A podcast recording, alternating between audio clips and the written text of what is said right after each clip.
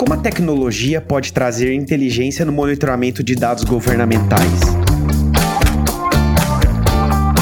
Brasil é um país imenso em extensão, mais de 5 mil municípios. Temos também uma legislação complexa com várias sutilezas regulatórias. E aí, como lidar com decisões políticas que afetam o seu negócio? Eu sou Leandro Ramos e esse é o Juridicast, o seu podcast de marketing jurídico. No episódio de hoje, eu vou falar com Rafael Caldas, que é fundador e CEO da Inteligov, uma startup de inteligência de dados que ajuda empresas, governos e terceiro setor a acompanharem assuntos de seus interesses. Rafael, que honra tê-lo aqui no Juridicast. O prazer é meu Valeu, Leandro, muito bom. Acompanho o trabalho que vocês fazem, é uma honra estar aqui também. Obrigado. E Rafael, conta pra gente, como surgiu a ideia da Inteligov? Eu sou advogado, eu atuei, me formei no final da década de 90, atuei bastante tempo nessa área, nesse elo entre o, poder público e o setor privado. E quando veio a Lava Jato, eu vi a possibilidade de transformar alguns scripts que eu tinha, algumas coisas que eu tinha montado para atender a minha prática de consultoria, transformar isso num produto, né? Então, eu como advogado solo, dividindo o apoio de uma secretária com outras duas pessoas, pessoas e tendo que rodar sozinho para atuar como advogado autônomo, eu acabei desenvolvendo algumas, algumas rotinas que me ajudavam a capturar projetos de lei, andamentos e tal. E quando teve essa questão da Lava Jato, eu senti que as empresas iam ter que mudar o jeito que faziam, né? sem julgamentos aqui, mas elas estavam se expondo a riscos, né? E iam ter que mudar isso e, e foi aí que a gente apostou na criação da Inteligov. Interessante. E aproveitando o gancho aqui que você mencionou da Lava Jato, né? Uma dúvida que você já deve ter esclarecido antes para muita gente, né? O lobby, ele é uma atividade legítima Super, na verdade é, é, é, super comum mesmo, como você diz. A gente tem uma, uma tendência no Brasil a, a criminalizar o lobby, né? Quando você lê Sim. a palavra lobby na imprensa, é, normalmente é relacionado a algo que não é lobby, é algo que é corrupção, algo que é outra coisa, mas não essa atividade que é super antiga e é basicamente a defesa de interesses por qualquer interessado, né? Então, eu acho que não só é legítima, mas é essencial em qualquer democracia a possibilidade de qualquer setor, qualquer empresa, qualquer indivíduo, qualquer ONG, defender os seus interesses, defender seus pontos de vista, né?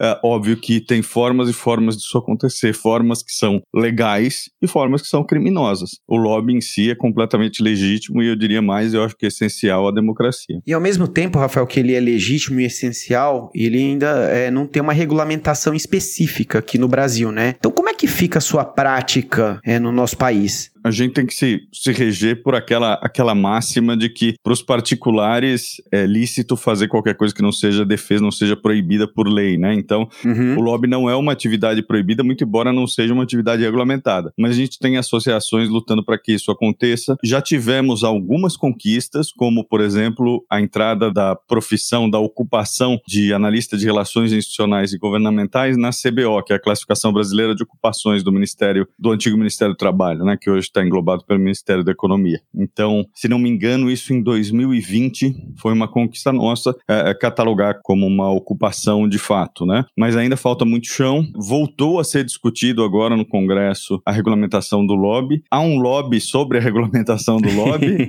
né? Então a gente também atua para evitar coisas como uma cartorização, você não poder ter entidades que queiram se apropriar de uma exclusividade daquela atividade, como a gente conhece algumas, algumas entidades que gostam de fazer isso, né? Então, é, tomar alguns cuidados para que você tenha a preservação do interesse público, de que essas trocas entre o poder público e o poder privado sejam transparentes, sejam lícitas, e, por outro lado, evitar que se apropriem desse tipo de, de coisa. E, e, Rafael, dentro ainda dessa conversa aqui sobre lobby, né, eu vejo que é bastante comum as pessoas confundirem o lobby com advocacy. É, então, explica para nosso ouvinte e para o nosso ouvinte a diferença entre esses dois conceitos, né? Legal. Eles têm basicamente duas diferenças, uma de destinatário e outra de, de objetivo, né? O advocacy é, é bem mais amplo, é qualquer coisa que você pode fazer para avançar a agenda, avançar o posicionamento, avançar a visão da sua organização, seja uma empresa, seja uma entidade não governamental. Então, ela envolve uma série de meios e se destina a uma gama muito variada de pessoas. Qualquer pessoa pode estar no polo passivo de uma campanha de advocacy, né? Pode envolver redes sociais social, e-mail, pode envolver, é, na verdade, qualquer atividade que te ajude a avançar a agenda da sua organização. Já o lobby, ele é primeiro destinado aos reguladores, então a legisladores, a agências reguladoras, quem pode de fato formular uma política pública, e ele é feito com o objetivo de determinar o output dessa atividade. Então, que seja aprovado ou rejeitado determinado projeto, mudado determinado artigo de lei, que determinada resolução de uma agência reguladora saia com formato A, B ou C.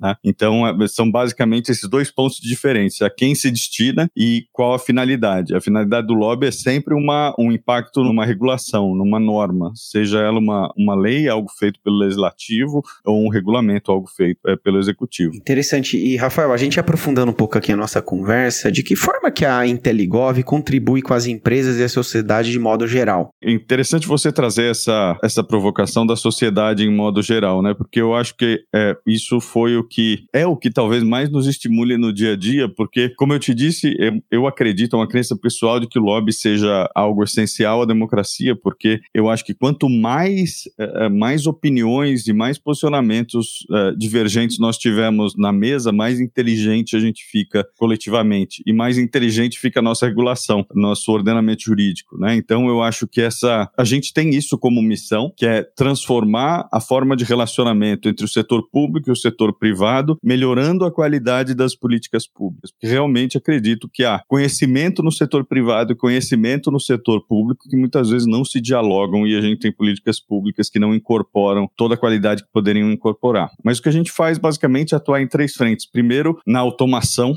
Então, você imagina que é, você precisa monitorar municípios, você conhece melhor do que eu a, a, a, complexidade constitucional que a gente tem no Brasil, a dificuldade que a gente tem quanto à competência legislativa, especialmente municipal. Os municípios podem muita coisa legislativamente no Brasil e você acompanhar tudo que acontece a nível federal, estadual e municipal é, é bastante difícil, com 5 mil, mais de 5.500 municípios, né? Então, é, o que a gente faz é automatizar a coleta dessas informações para que você saiba e possa ter uma atividade preventiva do ordenamento que está se formando. Então, imagino que você é uma distribuidora de energia e um vereador de Aracaju apresenta um projeto determinando o enterramento de cabos aéreos no prazo de dois anos. Então, o ideal é que você saiba disso na hora que o projeto é apresentado e não na hora que isso virar lei daqui a 5, 6 anos e você tem que sair correndo atrás com um mandado de segurança ou para lidar com uma ameaça muito próxima né, do seu negócio. Então, sabendo antes, você pode levar suas opiniões para o legislativo, pode sugerir emendas, pode explicar por que é viável, é inviável, pode explicar o custo disso, qual impacto isso pode ter em conta de luz e tudo mais. Então, a ideia é, com a automação, fornecer esse meio preventivo para as organizações atuarem. Segundo, a inteligência artificial. Então, com um grande volume de dados, a gente começar a te dizer qual a probabilidade de determinada norma ser aprovada, a gente conseguir indicar para você sobre determinado tema qual o clima, qual análise de sentimento a gente faz, se está se tratando de forma positiva ou negativa, quais as entidades, ou seja, quais os, as pessoas, as organizações que estão tratando de determinados temas. Então, a gente consegue com isso fazer essa, essa análise para você. E terceiro, a gestão gestão dessas informações todas em um time, que é bastante complicado, né? Então, às vezes você tem Sim. a área de relações governamentais, ela está atuando lá em algo muito estratégico, mas muitas vezes não é ela que sabe o impacto financeiro que determinada medida vai causar, se deve ser favorável ao contrário a um projeto novo que apareceu. Então, formas de você conseguir comunicar essas informações e gerir esses dados todos. Então, acho que basicamente nessas três frentes que a gente consegue atuar e ajudar o, quem atua em HealthGov. E, Rafael, né, baseado nessas três frentes, na sua opinião, quais são os principais desafios que um profissional de relações governamentais enfrenta hoje no seu dia a dia? Um deles eu acho que segue sendo o, o monitoramento. É muito difícil você acompanhar o que vai surgindo de novo, nova proposta no ordenamento jurídico. A gente tem um ordenamento jurídico muito complexo, uma pirâmide de Kelsen misturada com cortiço, é,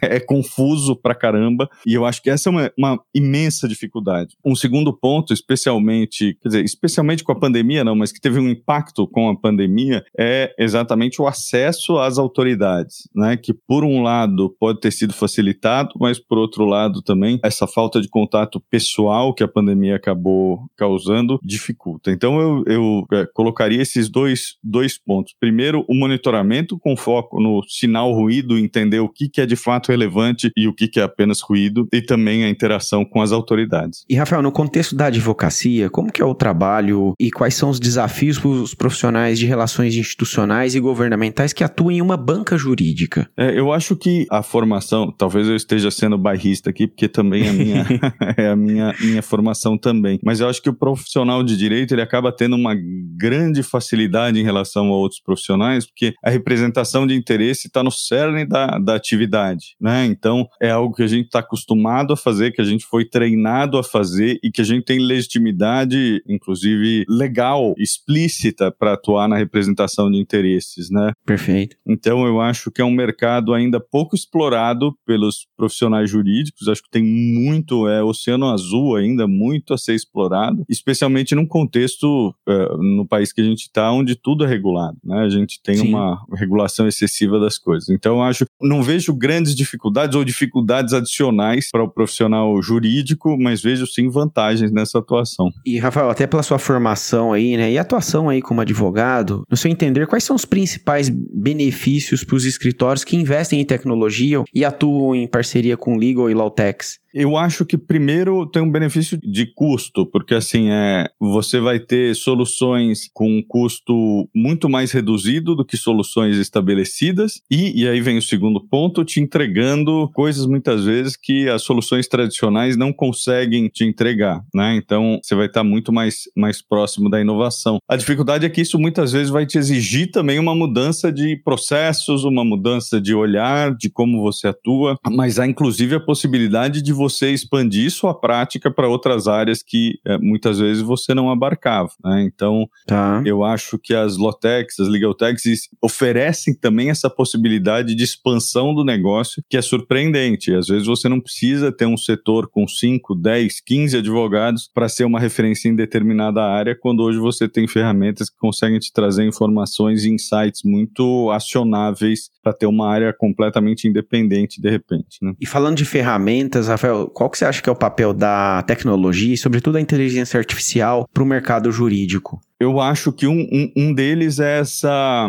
essa mudança, mudança de perspectiva do que o direito pode fazer, de onde o direito pode atuar. Né? Eu acho que a gente tem algumas, tem aquelas divisões de faculdade, de matéria, divisões do, do judiciário, essas especializações, mas eu acho que hoje a inteligência artificial, especialmente, ela permite fazer ligações e extrair insights que, que muitas vezes a gente não teria. Então, eu acho que um dos, dos grandes papéis é transformar mesmo o direito em algo que consiga resolver o problema das pessoas e não resolver só bloquinhos, só, só áreas muito específicas, né? Então eu acho que a tecnologia tem ajudado a reformular problemas e com isso encontrar novas soluções. Eu acho também que ela tem um papel de mudar a nossa área em termos de empregabilidade, como é estruturada a profissão. Então eu realmente acredito que a gente vai ter com o tempo cada vez mais escritórios menores, práticas menores menores que vão estar muito mais dependentes de tecnologia e menos dependentes de pessoas. E com isso, uma tendência, como que a gente pode chamar? Talvez uma boutiquização dos escritórios. escritórios menores, especializados em algumas áreas complexas e com menos pessoas. E você acha que tem alguma resistência do mercado frente a essas novas tecnologias? Sim, eu acho que tem bastante resistência. Eu acho que é natural também, porque é uma área Sim. que é tradicional, né? Por vocação, a, o direito é tradicional, é uma das, acho que uma das carreiras que tem mais tradições e respeito a essas tradições. Acabamos de ter a peroada aqui do Largo de São Francisco, por exemplo, né? Então eu acho que a gente tem, né, tem essa, essa perspectiva. Eu acho que é natural, mas eu acho que é inevitável que haja, haja modificações. Rafael, nosso papo tá muito bom, mas a gente precisa encerrar. E para fecharmos, você acha acha que ainda há espaço para inovações no direito, né, e em HelGov? Ah, eu acho que a gente tá só começando, viu? Acho que tem muito espaço ainda. Sério?